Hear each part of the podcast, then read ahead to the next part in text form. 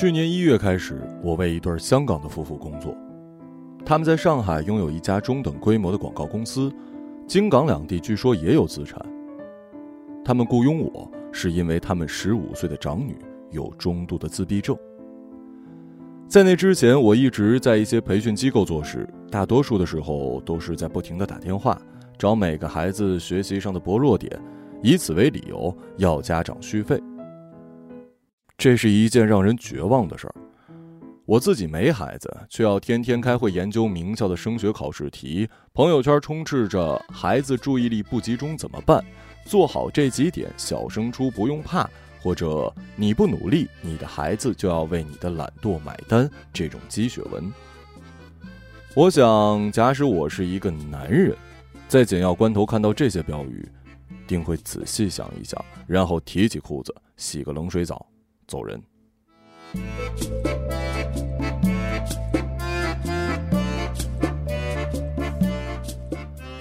有一天，我发现我在打电话的时候，大脑里忽然出现了雪山崩塌的场景，无论如何也听不清对方在说什么。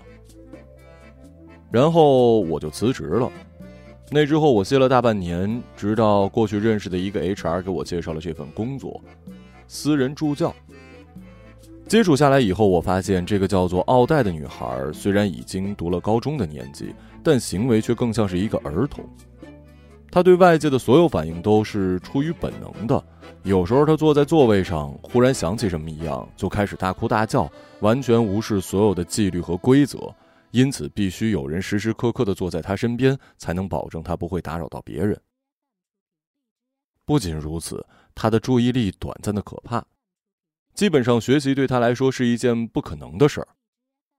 啊，不，不要说学习了。就连日常生活对他来说都充满了挑战。他在一家国际学校上学，走班制意味着他要记住每一节课的教师号，记住体育课老师要求带上的装备，记住课后活动的安排。对于一个正常的高二学生来说，这都是常识，但是奥黛完全不行。奥黛的父母雇我做他的私人老师，每天早上我在学校等他，在学校跟着他上课，下午再把他送上校车。我随身带着一块小白板，在白板上写着他需要做的事儿，大多数的时候板子上都是扎头发、换泳衣、戴泳帽、去游泳、第三个下水这种生活程序。我和奥黛之间唯一有效的沟通都是靠这块板。假如他是提线木偶。那么这块板子就是决定他活动的线。不过奥黛的父母也没有指望奥黛能真的学到什么东西。我猜明年他们大概会捐一点钱给国外的某一所社区大学，让奥黛高中毕业之后去那里读大学。六月初的一天，临近期末考试，放学后我正在员工休息室替奥黛整理重点。虽然我知道这么做只是徒劳的，但向奥黛的父母汇报的时候，这些都是必要的材料。暮色降临，我打开了休息室的日光灯，看了一眼外面，橙色的落日正在收紧最后一丝光线。在灯光照射前的几秒钟，我确定我看到了天台上一个男孩正骑在栏杆上。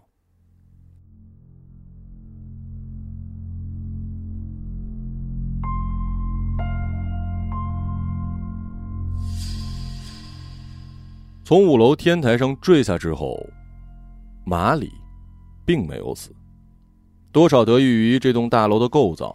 三楼有一个平台被打理成了小花园。马里摔在了冬青灌木丛中，虽然受了一点轻伤，却捡回了一条命。我也被警察叫过去问话，是一男一女两个警察，男的叫和平，女的叫陈小芝。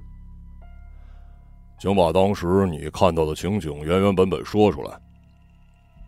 男的负责询问，女的负责记录。当时我正在整理笔记，抬头看见对面的天台上有个人影，骑在栏杆上，张开双臂做出飞翔的动作。女警察抬起头，飞翔的动作，就是双臂打开，像飞机一样滑翔。那这个动作大概持续了多久啊？这个我不太清楚。发现他之后，我在教室拍打窗户，试图引起他的注意。嗯，听人说跳楼的人中大部分不是真的寻死，如果有人劝阻的话，他们说不定会再考虑考虑。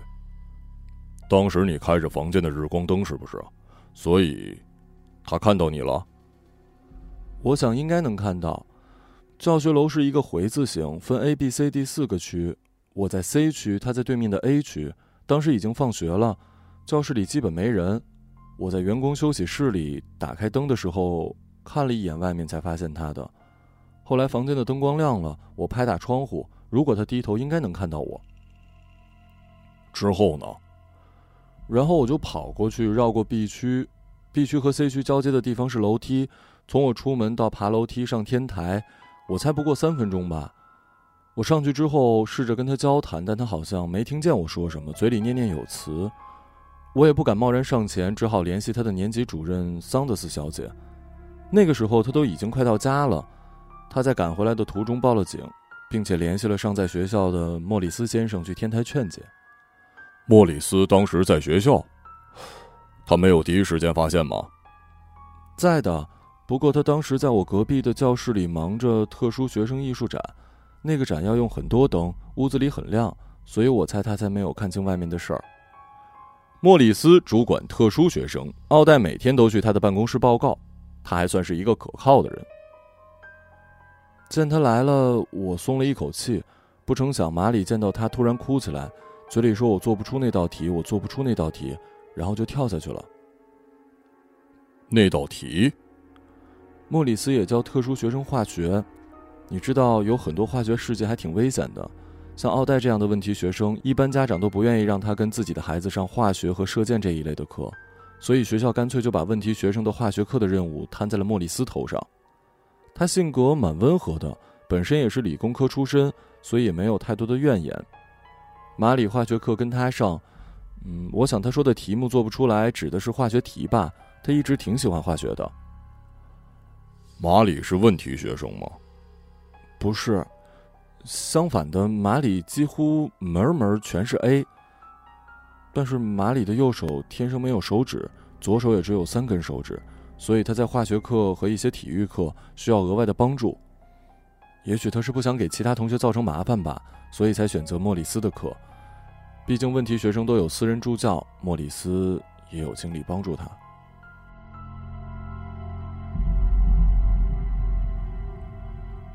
女警察在纸上记录什么，然后想起什么似的问：“你说马里当时对你的话没有反应，那他跟莫里斯交谈了吗？”“也没有，他见到莫里斯好像很激动，哭一会儿，然后又笑一会儿，然后就跳下去了。从我的角度看，他也并不是刻意跳下去的，是那种着了魔一样，站不稳掉下去的。”两个警察对视一眼，然后对我来做笔录表示感谢，什么都没再问，就送我出去了。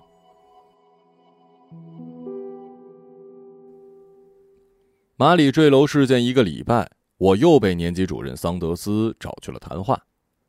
他三十出头，个子高高的，颧骨也有一点突出，常年挂着两坨红色，让整个人看起来比实际年龄稍微大一点。也有可能是年级主任的身份让他在着装上趋于保守的缘故吧。被盘起的头发，黑框眼镜，永远塞得整齐的衬衫，整个人都散发着可靠的气息。一番客套之后，桑德斯小姐表现出一副为难的样子。本来这件事啊，我们是应该跟奥黛的父母直接说的，但是他们说奥黛在学校的事情可以直接向您汇报。这也正是我头疼的地方。这对香港夫妇在发现奥黛有自闭症之后，通过代孕又生下了一个健康的男孩。对于这个男孩的重视程度显然超过了奥黛，把奥黛在学校的事情通通丢给了我。呃，虽然我得到过授权，不过真的是特别重要的事情，我想还是直接与奥黛的父母联系比较好。啊，不，我想这件事还是先跟您说比较好。不知道您有没有印象，奥黛曾在什么场合给过别的学生？他的药剂处方，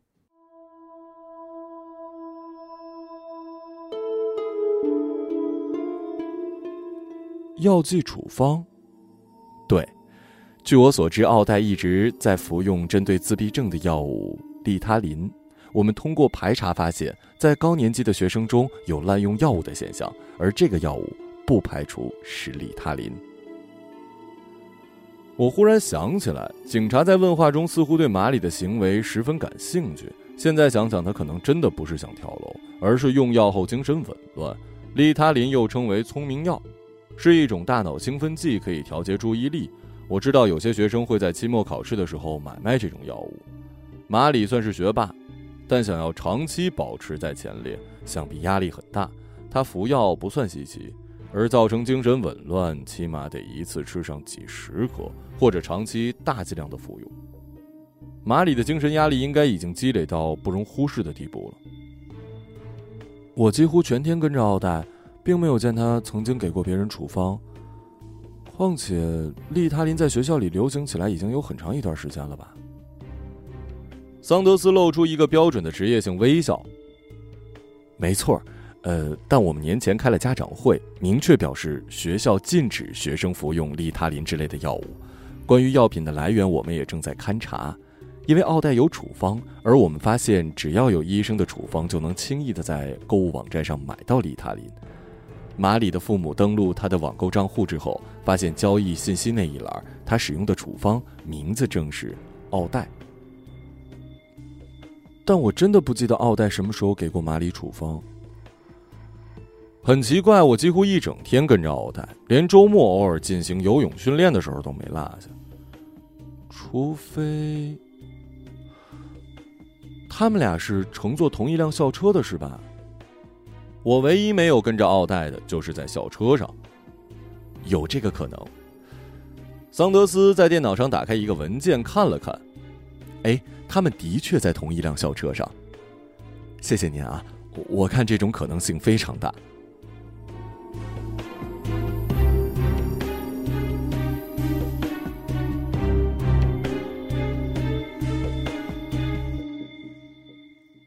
没有意外。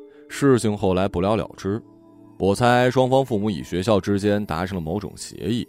毕竟滥药的名声传出去，对学生跟学校的名誉都不太好。马里在那之后被要求跟随莫里斯先生进行行为矫正。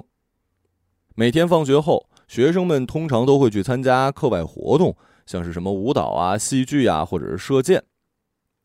但是所有的问题学生都要去莫里斯的办公室进行行为训练。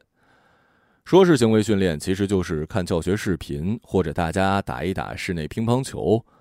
这些孩子中有奥黛这样的自闭儿童，但更多的是多动症、抑郁症和偷盗不良习惯的孩子。他们中最小的朱迪才只有八岁。自从家里的小狗死了之后，他就得了严重的抑郁症，有时候看着视频会突然哭出来。没有想到的是，马里来到莫里斯的课堂，正是问题的开始。十五岁正是读高中的年纪，奥黛虽然学习差，但依靠着父母的财力也勉强升上了十年级。我一直不明白奥黛为什么从来没有向我们透露给马里处方的事儿，直到马里来到了莫里斯先生的课堂，我才明白了为什么。奥黛似乎很喜欢马里。奥黛的学习能力比较差。所以之前除了化学课，他跟马里几乎没有课程在同一个等级。马里来到莫里斯这里行为矫正之后，奥黛跟他的接触就多了起来。很多时候，莫里斯让大家进行小组活动，奥黛都会本能地拉住马里的胳膊。这种接触容易让人厌烦，马里总是不动声色地将胳膊抽出来。奥黛无法推断出这个行为表达着不喜。我说过，奥黛做事全凭本能。每当这个时候，我就会握住奥黛的手，告诉她不可以，然后在白板上写上“坐好，手放下，听老师讲”这几个步骤。每当他闹着要找马里的时候，我就拿出这块板子。简单来说，我对奥黛的管理更加类似于机械的记忆训练。每当他忘记要做什么的时候，我就拿出板子来提醒他。但是奥黛毕竟不是一般的小孩儿。他对马里的喜欢是出于本能，未加任何修饰。因而，在受过社会训练的大众看来，这种喜欢近似于骚扰。有一次化学课上，奥黛为了接近马里，不小心打翻了马里正在使用的液态氮。男孩大声尖叫，莫里斯赶紧将他的手放到了水龙底下冲洗。男孩仅有的三根手指蜷缩在一起，不一会儿，手背上就起了一片白色的死皮。莫里斯五十岁左右，头顶不可避免的像他的英国同胞一样秃了一片，总是穿着深色的西装，整个人像是一块洗过很多次的旧床单，整洁而老派。他的脸上少有慌乱的神色，我想这跟他的工作有关吧。每天面对各种问题少年，如果总是发怒，无疑对身体是不好的。呃，我带你去医院，快点。液态氮的温度超低，我们得看看究竟有没有伤到真皮层。奥黛好像也明白自己犯了错误，缩回了我的怀里。学期的最后一天，学校发生了火灾。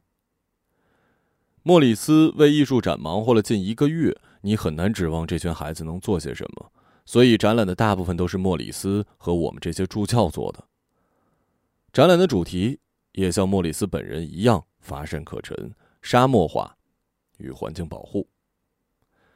展览在三楼 C 区的四间教室进行。莫里斯一早就编写了一个小册子，介绍了参观的顺序。先从走廊尽头的三零幺教室参观起。那个教室里有学生专门负责播放 PPT。说是负责，其实只是在家长们参观的时候按一下键。那个房间布置成了热带雨林的样子。墙上贴着学生们课上画的画，接下来两个房间也是类似的人员配置，不过是从雨林变成了丘陵草原。到奥黛负责的三零四室，景观变成了沙漠。除此之外，房间里特地布置了十几盏照明灯和几台取暖器，没有开空调。所有人在参观完三个房间之后，按照指示来到三零四，这个时候门禁自动开启，门窗全部关闭，取暖设备。被设定在那个时候开始工作，温度会上升到四十度，所有人要在那里待上十五分钟，感受沙漠的威力。莫里斯坚持让奥黛一个人待在教室里等人群到来。他可以的，你要相信他。哦，或者你可以在白板上写下你要对他说的话。莫里斯一再保证。我想了想，在板子上写下：“坚持住，不要乱跑。”没想到的是，那句话差点让奥黛丧了命。在家长们参观完三个教室之后，忽然有人喊着着火了。奥黛所在的三零四室起了火，所有人还以为这是展览的一部分，直到队伍中的莫里斯冲向房间，发现三零四的门窗都被门禁系统给锁住了。该死！呃，打火警电话！我看到奥黛还站在那儿，板子上的话让他不敢乱动。他背后的窗帘已经烧着，教室里的装饰、瓦楞纸和塑料球都是很容易着火的东西。终于，他发现了火情，拍打着门。有人从隔壁搬来凳子，想要砸开门。该死，门禁提前把门给锁住了！莫里斯大吼：“我知道，按照他的计划，大家在进入房间之后，门禁才会打开，把大家锁在里面，然后照明灯跟暖气开始工作，温度升高接近四十度。”据说，为了让大家感受沙漠化的严重性，一分钟之后，啪嗒一声，门自动开了。我打开门，奥黛窜了出来，浑身滚烫，大口喘着气。幸运的是，没有烧伤。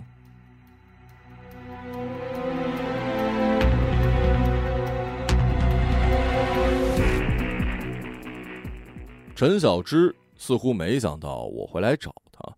而且是在非工作时间。你是为了火灾的事情来的吧？他立刻猜出我的企图。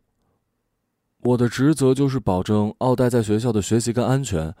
虽然他在火灾中没有受到严重的伤害，但是呼吸系统多少受到了损伤，并且从那以后特别抗拒来学校，现在正在家里休养。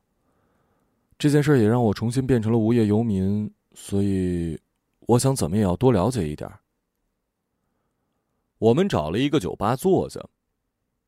你有什么发现吗？陈小芝搅动着杯子里的冰块，有很多可疑的地方。首先，门禁肯定是被动了手脚，不过学校负责门禁的部门，想必你们已经调查过了。确实，系统被黑过，目前还没有查出什么有用的信息。火来的也很奇怪。事先，莫里斯先生也交代过，大家在进去之前都要把口袋里的杂物交出去。奥黛不可能带火源进去。从我的角度来看，只能告诉你，我们的同事发现了纵火的痕迹。纵火。我们从现场找到的物品上分析出了汽油。汽油？着火点呢？在窗帘后面。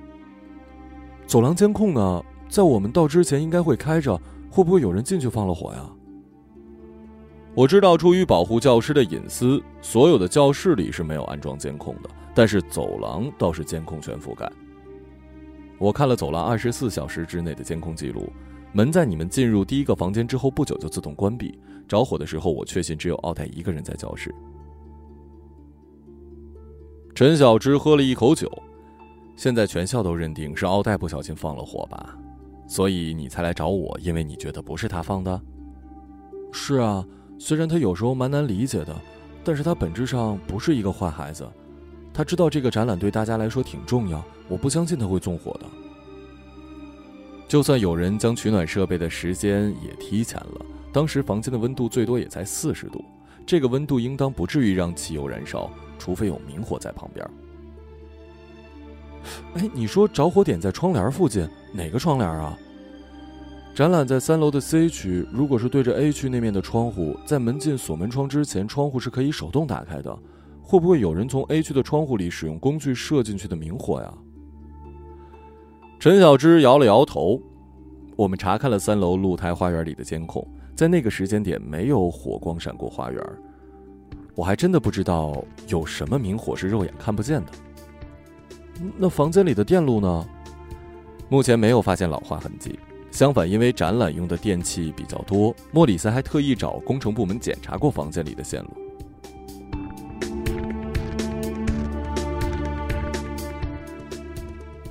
我的脑袋里闪现出了“密室火灾”几个字。在那个时间，只有奥黛一个人在那个房间，没有确切的证据表明外部有明火进入，基本可以推断。火是他放的，但是我不相信。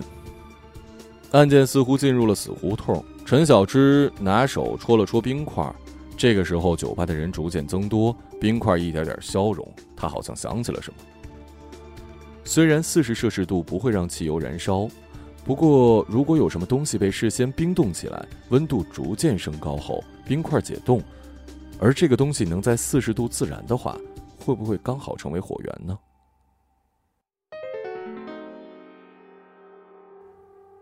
我被他这个大胆的想法给惊到了。接下来，我们几乎异口同声的说出了中学化学课上最常见的化学品之一——白磷。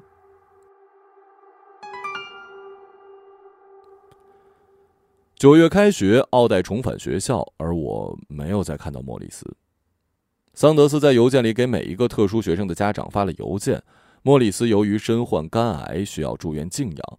这学期开始，由另外一位老师负责所有的特殊学生。莫里斯拒绝了所有人的探望，直到他去世，大家才在殡仪馆里见到了他。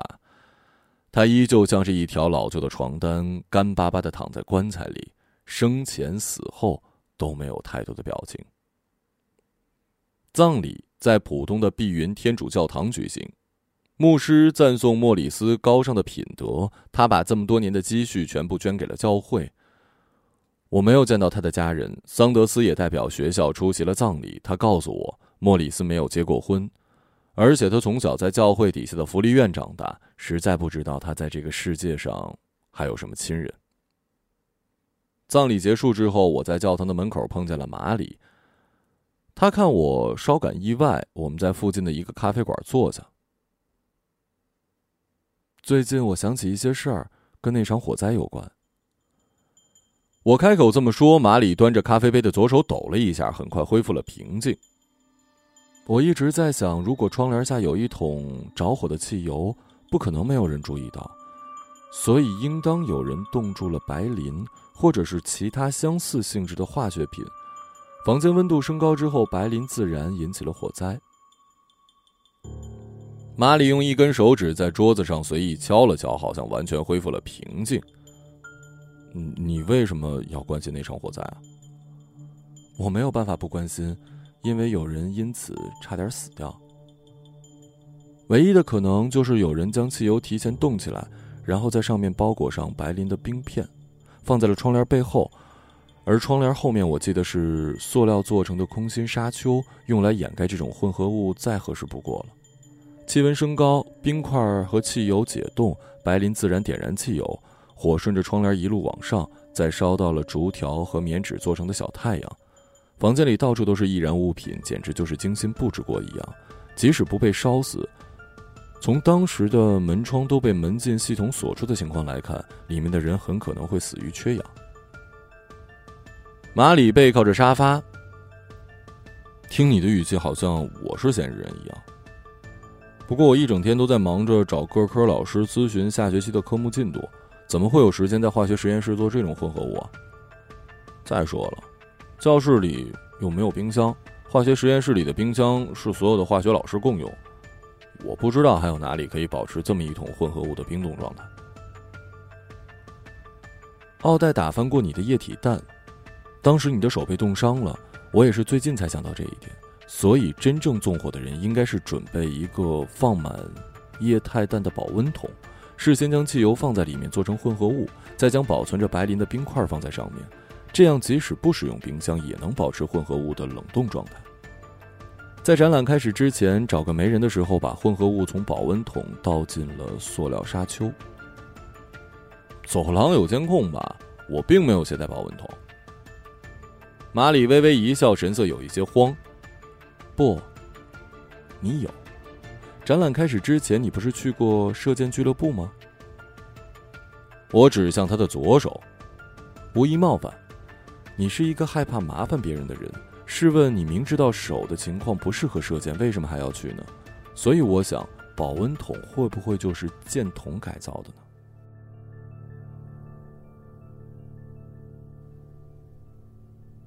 马里喝完所有的咖啡。没错，的确是放在桶状物里带进去的，而且着火的原理跟你说的要多出一个步骤。液态氮、汽油、混合物和白磷是放在两个不同的塑料沙丘里，有一根引线连着。如果在一起，它们不一定能够成功燃烧。化学实验课上，莫里斯先生带我做过相似的实验，但是我真的想要选修射箭课，我已经定制了一副特殊的装备。他的话几乎一半否认，一半承认。我不解。从奥黛那里获取利他林而被惩罚，不能成为理由吧？毕竟怪不到他的头上，相反是你利用了他。不，利他林那件事儿是我的错，我承认我那段时间压力有点大。不过你应该好奇门禁的事儿，其实是有人黑进了学校的门禁系统，我就是那个人。我想起提前被锁的门窗，以及火灾发生一两分钟之后又自动解锁的门，我实在不知道马里这么做的真实目的。你好好想一想，如果我没有在门禁时间上动手脚，那么当时被困在房间里的就不只是奥黛一个人，而是我们所有人。氧气会很快耗尽，IT 当时已经下班了，等他们回来修改门禁或者警察上门，伤亡情况可就不一样了。这么说，你是在救人？我不得不为这个事实感到了震惊。没错，不过很可惜。还是让奥黛受伤了。听着，你得发誓保密，不对任何人说这件事儿。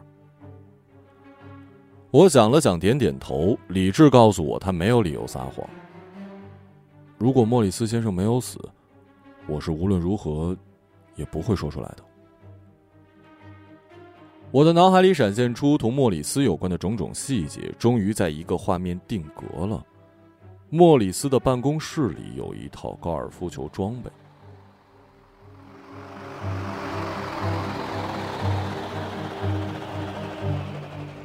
我发现了莫里斯的秘密：高尔夫球杆里实际是被伪装的保温桶，里面有液态氮和汽油。我当时还不小心被液态氮弄伤了手，这就是为什么在实验室我故意让奥黛打翻液态氮，因为我怕莫里斯看到我手上的冻伤。会怀疑我动过他的东西。艺术展的主题和热量有关，当时我产生了奇怪的联想，我总觉得两件事情有关联。想要印证一个猜想，最好的办法就是让它发生，就像我们平时做化学实验。但同时我又不想造成什么实质的恐慌与伤害，所以才会篡改门禁系统。这么做也是因为，如果我的猜想是对的，那么伤亡可以被降到最小。我又点了一杯咖啡，在等待咖啡的时候，他一直像是在思考着该怎么组织语言。等咖啡来了，他只抿了一小口就理清了思路。事实证明，莫里斯是想制造一个密室火灾，困住所有人。当然，我至今不明白的就是，按照策划，那群人中也包括他自己啊。我为这个结果感到震惊。他为什么要这么做？我也不明白。他以患病需要静养为由，拒绝了所有人的探望。你为什么没有告诉警察呢？告诉他们我黑了门禁系统的事儿？哼，我快要申请大学了，跳楼这件事随时都会被人当做把柄揭发，我不想再发生事端了。况且，就像你相信奥黛的人格一样，我也相信莫里斯。一直以来，我以为他就是一个有点古板、有点老派的人。我一直在等待他主动跟我坦白这件事儿，然而他到死都没说。他究竟为什么要制造火灾啊？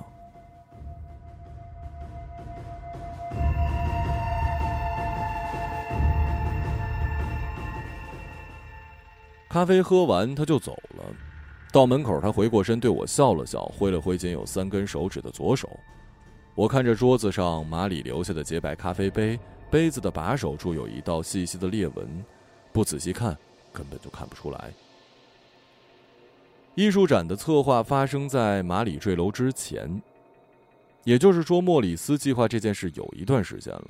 如果奥黛没有给马里利他林的处方，后者就不会加入莫里斯的课堂，也根本不会发现那套高尔夫球杆。一切就像命中注定一样。现在，火灾的制造者已经永远的离开了这个世界。我想，或许莫里斯先生的内心才是这个世界最大的密室吧，而他到死也没有向外吐露过一个字。